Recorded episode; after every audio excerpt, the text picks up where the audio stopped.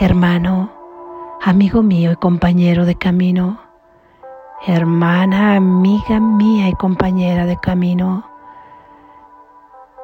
Te bendigo en el amor de Dios y te honro en razón de quien tú eres.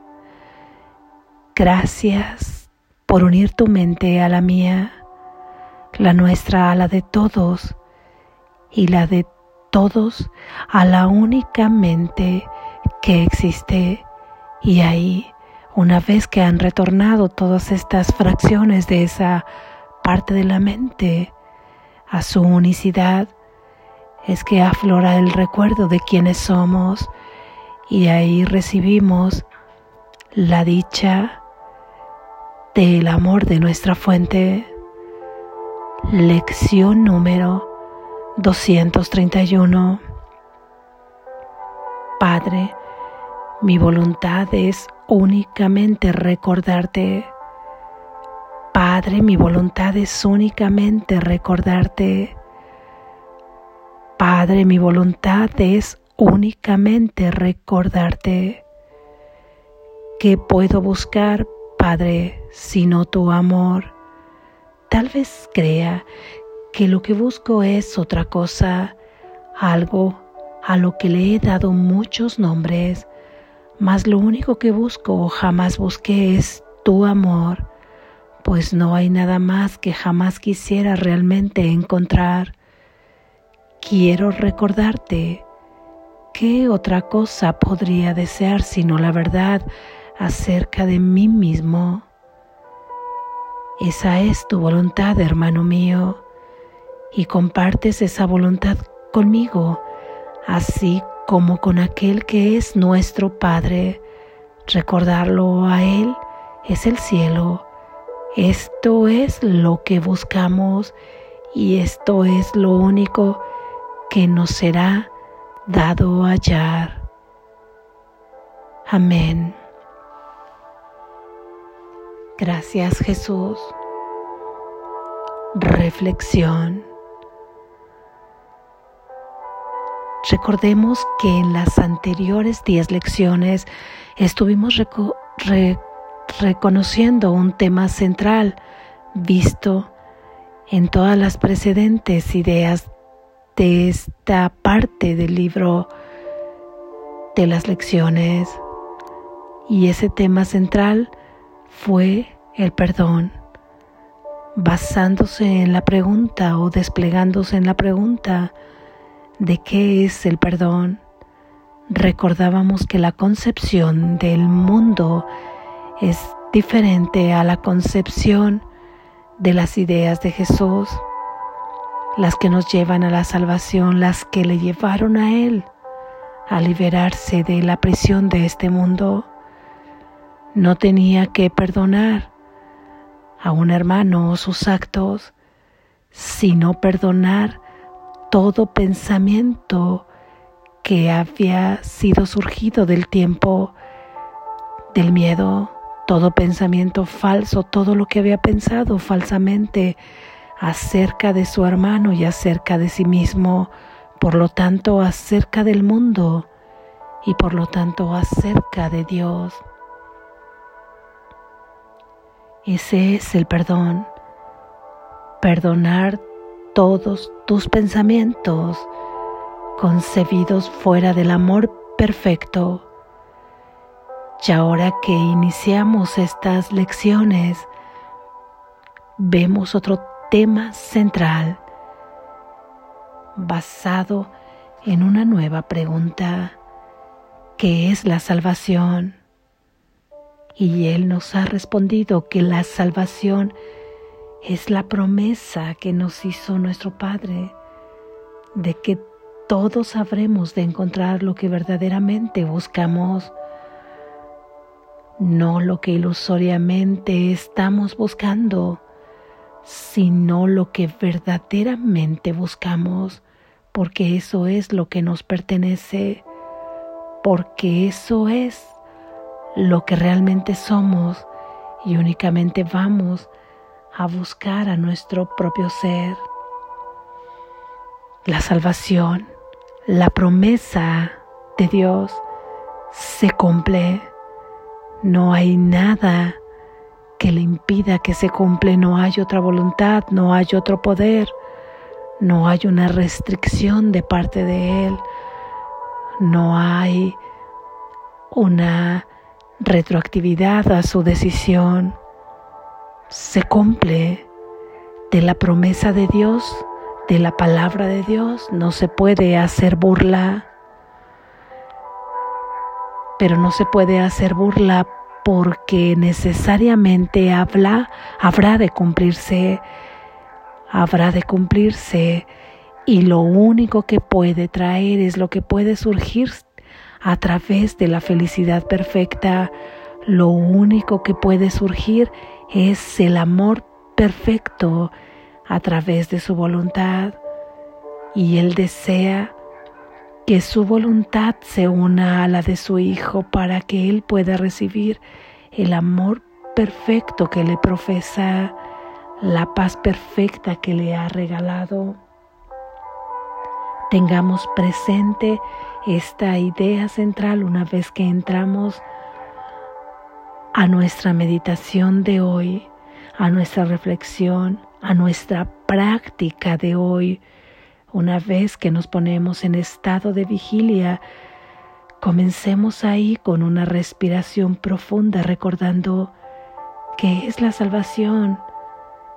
Es una promesa que nos ha hecho nuestro Padre y que habrá de cumplirse. Tú te encontrarás a ti mismo, tú le encontrarás a Él. Y así de esta manera afianzamos también la idea de hoy la fortalecemos, que es que nuestra voluntad es únicamente recordarle, esa es nuestra verdadera voluntad que ha permanecido oculta en nuestra mente creyendo que estamos persiguiendo múltiples metas y por lo tanto en esas múltiples metas queriendo hacer una voluntad distinta a la del Padre, bajo otro propósito, bajo el propósito de la mente egoica, bajo el propósito del pequeño ser, bajo el propósito de esa mente condicionada, de esa mente que cree estar en un cuerpo y que está regida por el tiempo y el espacio, limitada limitada por esas mismas líneas de tiempo o espacio y además concebida bajo un sistema de pensamiento falso y de miedo, de separación y de culpa. De esta forma, nuestras metas las dejamos un poco ahí detenidas en la mente solo durante la práctica de esta de esta lección las dejamos ahí un poco un poco detenidas para ir a encontrarnos con la voluntad a la que nosotros queremos unirnos. Es eso lo que estamos buscando. Al buscar eso nos, estamos dando cuenta que lo único que siempre hemos buscado es el amor del Padre. Nos hemos confundido porque para perseguir todas estas metas que se ha planteado el héroe del sueño, que se ha planteado este pequeño ser, es que ahí ha olvidado el recuerdo de quién es, no sabe para qué desea esas metas. No sabe para qué quiere alcanzarlas. Consideramos que ahí encontramos nuestra felicidad.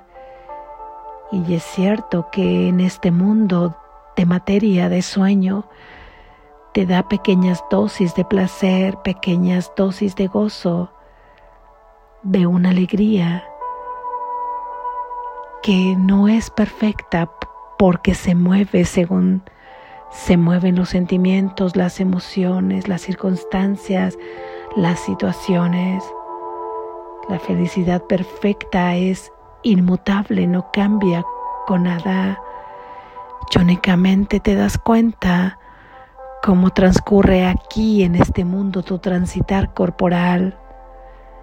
Y ciertamente no es que niegues el poder de tu creación, tanto es que nuestra mente colectiva, surgida de esa idea de separación, ha proyectado este mundo y lo ha creado tan falsamente perfecto, falsamente porque recuerda que no puede haber creación aparte de la esencia divina que te creó.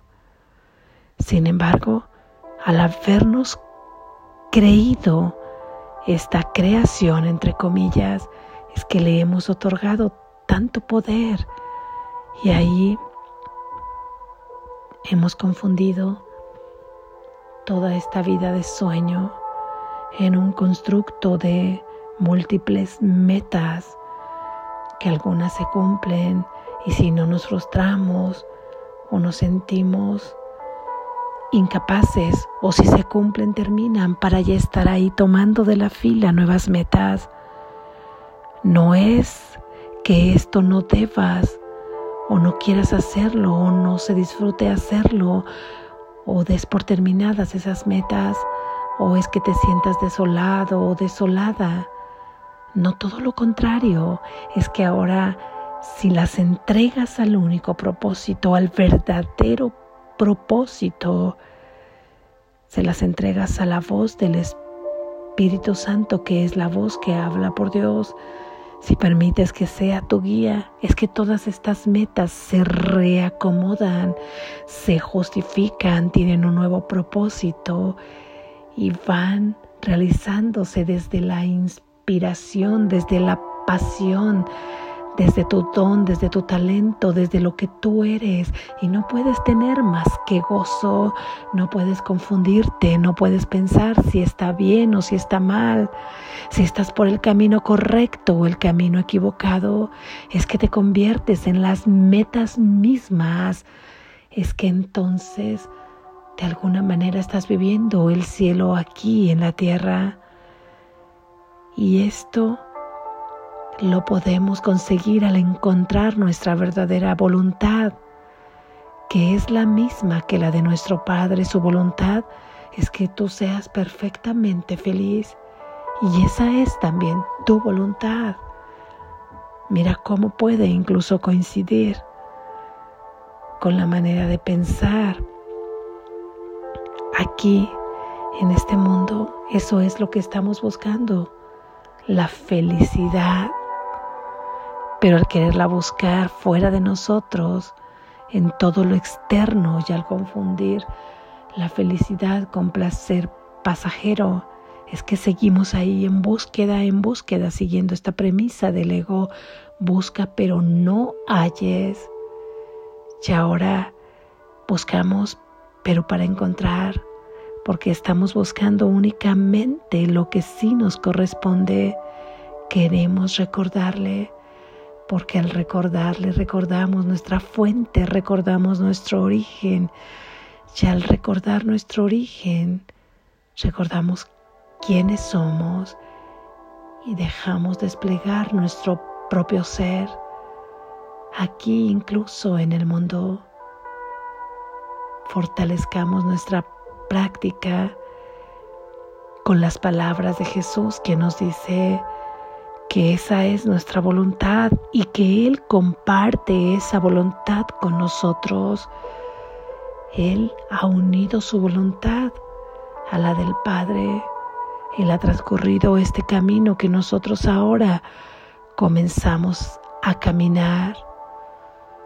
Una vez que unes la voluntad a la de tu Padre, tu única, tu verdadera voluntad, es que entonces podemos hablar de resurrección, porque ahí tu ser vuelve a reconocerse, vuelve a recordar quién es y entonces vuelve a vivir la vida, la única vida que es la que compartes con Dios. Despierta, estás a salvo.